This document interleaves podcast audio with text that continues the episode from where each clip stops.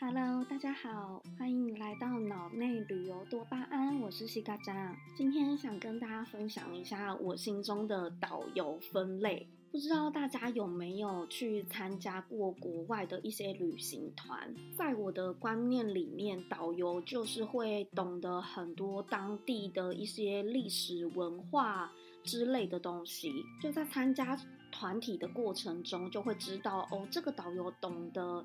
就是跟认知跟其他人不太一样，所以参加一些国外的团来，对我来说，我会觉得就是这个导游能够解说当地的一些历史故事也好，或者是文化体验也好，都比他的服务来的更重要。只要他的服务态度不是说真的很恶劣的话，但他就是故事或者是历史文化懂的很多，我就会觉得哦，这是一个好导游，因为对我。来说，我去参加团，就是想要知道。我我去的这个地方，就是到底有什么样的历史文化背景，是我在网络上可能查不到的或不知道的。因为如果仅仅只是我上网就可以查得到，或者是从一些就是资料当中可以知道的历史文化背景的话，那我觉得就是没有参团的必要。我自己看好这些事前作业，然后直接去现场，可能那个感受度都比导游带我更深。但我这几次。去参加的团体啊，我就发现其实导游都比较着重于在服务，但就于对于他们要去的地方的这些历史文化背景。诉说的非常非常的少，所以导游的核心价值就变成了一个外站的随口随到的服务员的这种概念。当然，我知道很多导游可能就是他没带团之前，他自己也没有去过那样的地方。但我觉得现在就是资讯这么发达，你可能用 Google Map 可以实境先看一下周遭，或者是上网可以。找到那些历史故事，其实都不是太难的事情。但我觉得这跟导游本人自己有没有很重视他自己的核心价值也有关系。嗯，很多人其实，在台湾参加团体的时候，都已经被那些。嗯，国内团的老导游照顾的非常服服帖帖，导致于他们就是被惯坏了，觉得导游可能外站的服务就是要端茶递水啊，然后他们有什么问题，但是。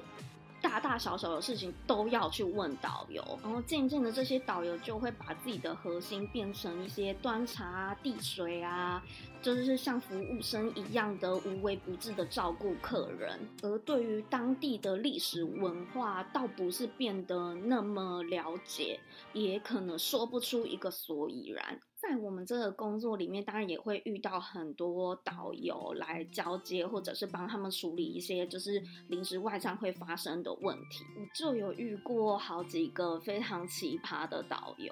其实我觉得在台湾学日文这件事情，并不是一件非常困难的事情，或者是日文真的是很难学。但我遇过真的蛮多日文不是很好的导游，他甚至于就是跟餐厅沟通、跟司机沟通都有问。问题，所以他可能就是会常常莫名其妙的，就是打电话回来叫你去跟餐厅沟通，或者是叫你去问饭店什么事情，就是他不愿意自己去跟现地的厂商沟通。所以遇到这种导游的时候，我都有一点哭笑不得。但如果他们中间如果沟通有一些 trouble 的时候，你还是得要去处理。当然，如果你参加过日本线的团体来说，就是基本上都一定是有进药店。的购物站，这也是导游的，就是身材之一，所以他们也不得不卖。这我觉得都可以理解。但如果你一整路其实历史文化倒是没有讲很多，但结果都你都是在卖药妆药品的话，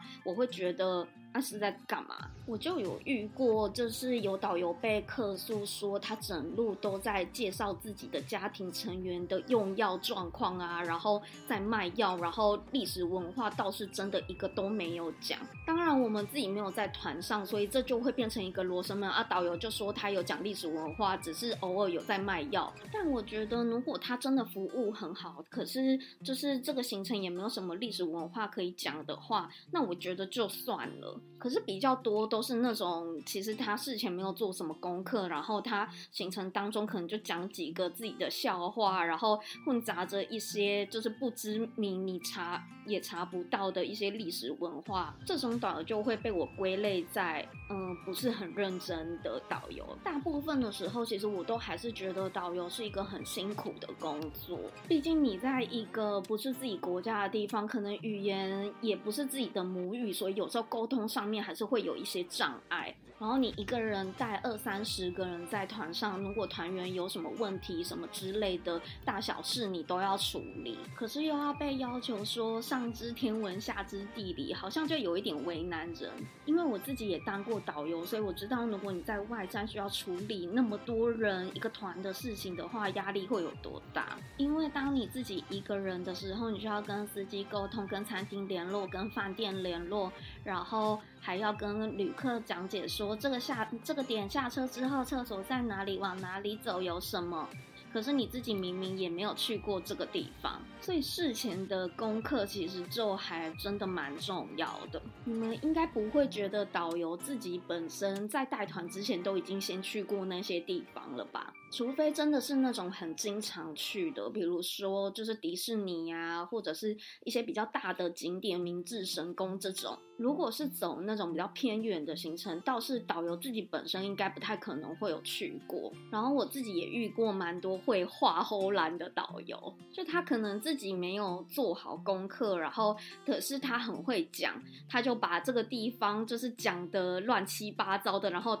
可能客人都很信任他，就真的只差客人可能不会用手机去查这个地方以前怎么样什么之类的。不然，在这个时代，大家上网一查就知道他是在画猴兰。我甚至都还有遇过那种导游在团上，然后他不知道怎么说，然后他自己也没有做功课，他打电话回来叫我们跟他机智问答的这种。我就遇过导游讯息问我说富士山有多高之类的。虽然当下是觉得他有点瞎，但助人为快乐之本嘛，我还是有帮他查了一下。也有导游跟我吹嘘过他什么日本九州小王子。结果问他一些景点的事情，他完完全全的讲不出来。虽然大家都说，就是现在的导游没有像以前那样，就是那么好赚钱了，但他们出去一趟可能五天之类的，就有你办公室做一个月或半个月的薪水来说，其实还算是蛮好赚的吧。所以对那些不做功课的导游来说，我会觉得他们很偷懒，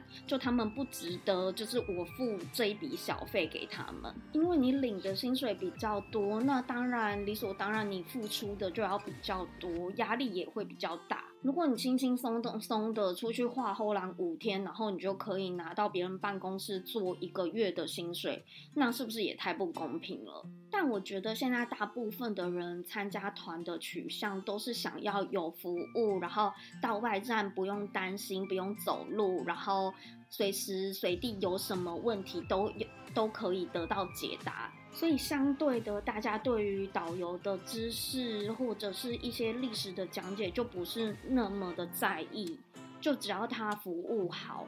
就其实可以满足大家。再跟大家分享一个我之前遇到的奇葩导游的故事。某一天晚上的时候，我接到导游的电话，他跟我说司机不认得路，然后他们一直找不到回去饭店的路。于是就耗着耗着，已经过了一个小时，却还没有到达饭店。当时的日本时间可能已经来到晚上的八点半，在日本的巴士用车的时间就是十二小时，也就是。你早上八点出发，你八点之前一定要回到饭店，让司机休息。但这个时候我接到导游电话，其实我不知道我可以怎么样帮助他，因为我甚至也不知道他们到底在哪里。于是我就请导游打开他手机的 Google Map。告诉司机说现在到底要怎么走？结果导游给了我一个非常奇葩的答案。他跟我说他的手机流量有限制，如果超过就要付多一点钱，所以他不愿意开 Google Map 告诉司机说到底现在在哪里，要往哪里走才对。于是他们就又浩浩荡荡一直走，周周转转的，又过了半个小时，来到日本当地时间的九点。这时候司机其实已经。超时了，所以车公司要求我们需要付就是司机的超时费用。而这位导游还是依然的不愿意妥协，一直下车，然后去问那些日本人说饭店到底在哪里，然后要日本人帮他指路。就这件事情而言，我不会怪罪司机的原因，是因为我知道现在很多日本人其实都还是用那种掀盖式的手机，所以其实他们